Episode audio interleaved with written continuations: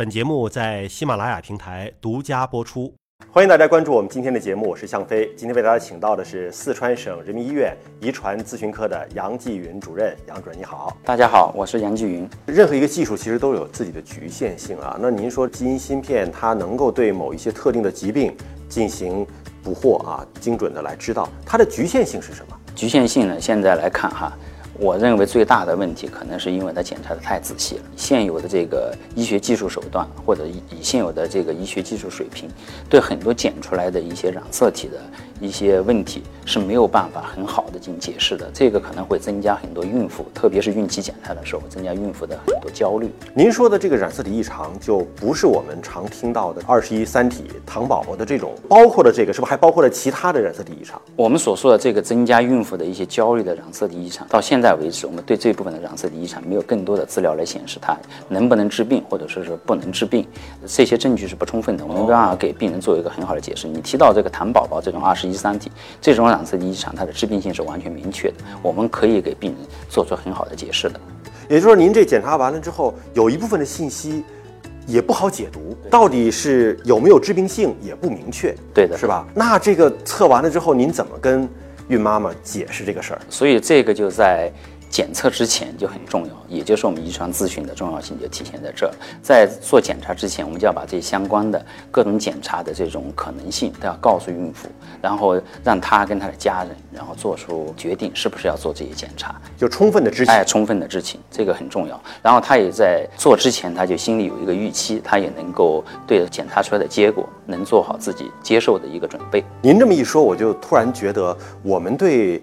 人的生命本身的了解和认知，好像还有太多的未解之谜了。我们本以为啊，说染色体异常，因为染色体是一个相对比较大的概念嘛，它跟基因相比，它可更宏观了。可是染色体异常。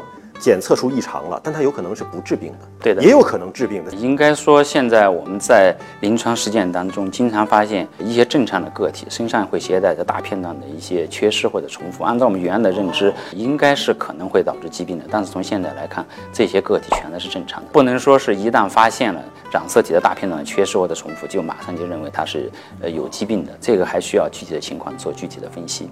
那就涉及到遗传咨询的另外一个话题了。比如说，这个人整个的外外部的表型啊都很正常，一测这个基因说染色体有异常，那他如果再生孩子呢，会不会把这个染色体异常遗传给自己的孩子？那传给他孩子之后，他孩子是会像他一样染色体异常，人很健康，还是说有可能就治病了呢？这种染色体的异常也要分为几类，有一些染色体的异常，它在携带的个体身上，它没有表现出它自己遗传学的效应来。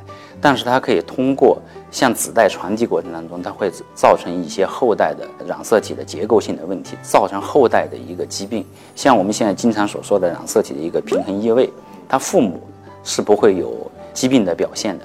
但是它因为在形成配置过程当中，它会造成一些染色体不平衡的一些配置，这个就会造成我们很多胎儿的畸形、早期的流产或者是死胎。所以在打算生孩子之前，父母双方做个这个检测就很必要了，是不是？原则上来讲，如果没有一些不良孕产的一些病史的话，我们觉得这些很过细的遗传学的检查并不是必须的。我们还是建议要根据。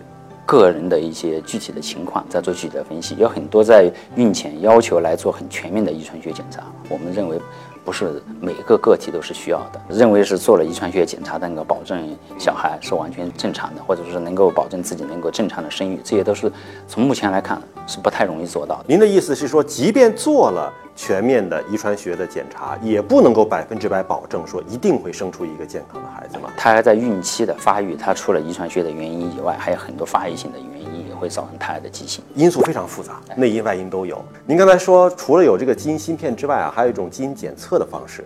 基因检测又是一种什么样的方式？它跟芯片区别是什么呢？